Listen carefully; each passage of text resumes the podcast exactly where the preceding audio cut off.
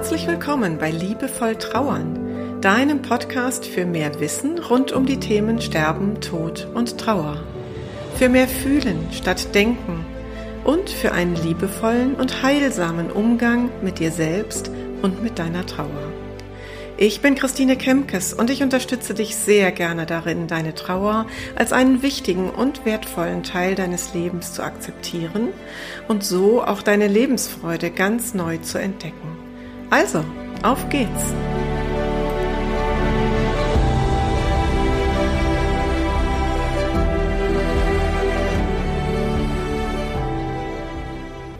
Heute geht es um die Frage, wie sich Trauer auf die Partnerschaft auswirken kann und auch auf die Familie oder auf ein Familiensystem. Wenn also ein geliebter Mensch verstorben ist, ein Angehöriger oder auch ein ähm, enger Freund, eine enge Freundin, dann bist du in Trauer und gehst durch deinen eigenen Trauerprozess hindurch. Und wie wirkt sich das dann auf dein unmittelbares Umfeld aus? Auf deine Partnerschaft, auf deine Kinder, auf die, die mit dir zusammenleben oder eben eng beieinander sind? Das ist eine Frage, die mir auch eine Hörerin gestellt hat. Es ist schon ein Weilchen her. Es tut mir leid, dass ich da erst jetzt drauf eingehe. Ähm, genau, und deswegen habe ich mir aber heute gedacht, das ist jetzt endlich mal dran.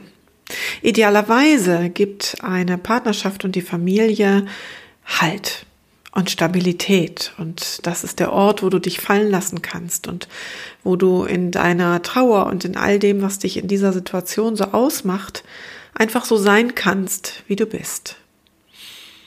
Gleichermaßen erlebe ich aber, dass das auch verunsichern kann, dass also es nicht für jede Partnerschaft so einfach tragbar ist, dass sich dieser trauernde Mensch plötzlich verändert, dass da Prozesse stattfinden und äh, emotionale Ausbrüche da sind, die der andere, die andere so einfach nicht nehmen kann.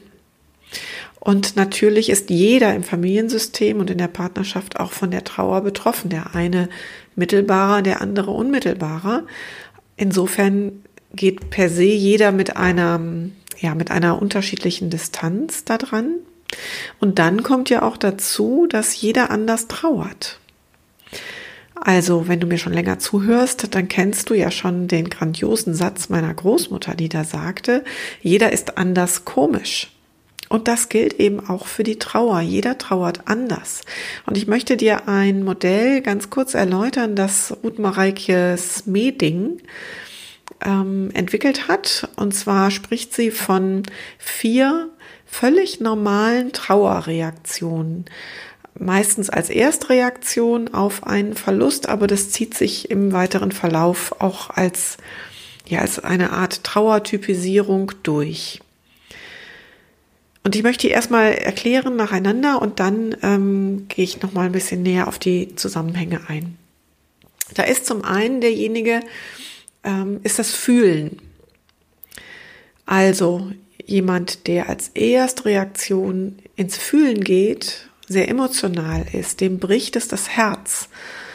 Derjenige weint viel, schreit vielleicht auch, hat sehr ähm, deutliche und klare Trauerreaktionen, die auch nach außen sichtbar sind. Ist also sehr versunken auch im Schmerz. Dann gibt es das Denken. Jemand, der in diesem Reaktionsmuster verstärkt unterwegs ist, der kauft sich eher ein Trauerbuch, als dass er eine Trauergruppe besucht. Denker sind diejenigen, ja, die eben sehr kognitiv an das Thema Trauer rangehen, die verstehen wollen, was da gerade passiert, die auch gerne grübeln, die auch schon mal die Nacht äh, damit verbringen, ähm, sich Gedanken zu machen und den Kopf zu zerbrechen. Dann gibt es das Handeln. Das sind die Menschen, die sich in Aktivitäten stürzen die also die Beerdigung planen und ähm, die Wohnung auflösen und Erinnerungsbücher gestalten und das Grab gestalten, die also sich in, in Aktivitäten stürzen und gar keine Zeit, keine Ruhe, keine Muße haben, um sich mal still hinzusetzen und sich beispielsweise dem Fühlen oder auch dem Denken hinzugeben. Und dann gibt es das Vermeiden als vierten Typ. Ähm, das ist die Reaktion, wo Menschen der Trauersituation aus dem Weg gehen. Also sich nicht mit anderen Menschen konfrontieren, die an die Trauersituation erinnern oder nicht an Orte gehen, die an die Trauersituation erinnern. Nun ist es so, dass du nie ein Muster allein hast. Also du bist nie nur Fühler oder Fühlerin oder nur Denker oder Denkerin, sondern wir haben diese vier Anteile alle in uns. Und für einen gesunden Trauerprozess gehört auch alles vier dazu. Also alles vier, auch das Vermeiden, wo wir das vielleicht am ehesten ähm, nicht von vermuten. Auch das Vermeiden kann für einen Moment oder für eine Phase eine durchaus gesunde Reaktion sein ähm, wenn das die Umstände eben vielleicht auch gerade erfordern, dass ich mal für eine Zeit lang der Trauersituation aus dem Weg gehe. Das kann mich für eine Zeit lang auch stabilisieren. Und heilsam ist es, wenn wir alle diese vier Reaktionsmuster quasi ähm, leben können.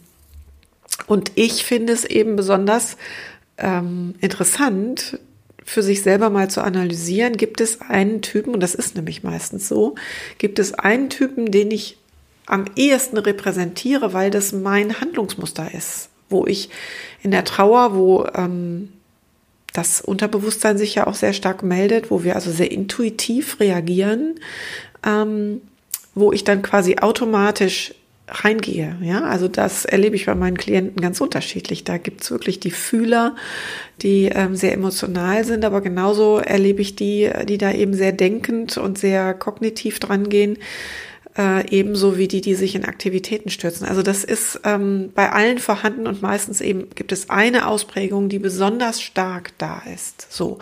Und wenn wir das Thema jetzt nochmal drüberlegen auf das Thema Partnerschaft und Familie, dann kannst du dir anschauen, was bist du selber vom Typ her, was ist das, was am ehesten deinem Handlungsmuster entspricht oder deinem Reaktionsmuster und wie ist zum Beispiel dein Partner unterwegs oder deine Partnerin. Und wenn du dann merkst, okay, du bist selber die Fühlerin oder der Fühler und dein Gegenüber ist eher der Denker oder die Denkerin, dann siehst du daran schon markante Unterschiede, die vielleicht schon allein dadurch erklären, dass ihr das manchmal nicht so ganz einfach miteinander habt in der Trauersituation.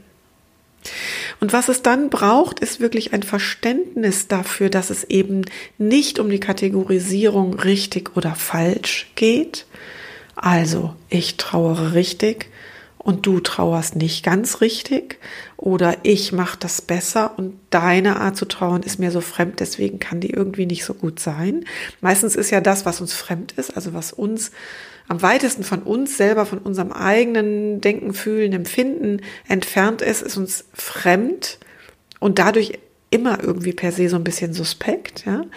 Und da braucht es eine gewisse Akzeptanz, dass wir eben alle so unterschiedlich sind. Jeder ist anders komisch. Und es braucht natürlich auch einen guten Kontakt darüber, immer wieder im Austausch zu sein. Und vielleicht auch mit so einer neugierigen und fragenden Haltung da dran zu gehen und den anderen mal zu fragen, sag mal, wie geht dir das denn jetzt damit? Ähm, ich merke, dass du ähm, so viel grübelst darüber, lass mich doch mal teilhaben an deinen Gedanken. Oder äh, Mensch, du stürzt dich da gerade in die Aktivitäten, ähm, wie fühlt sich denn das für dich an?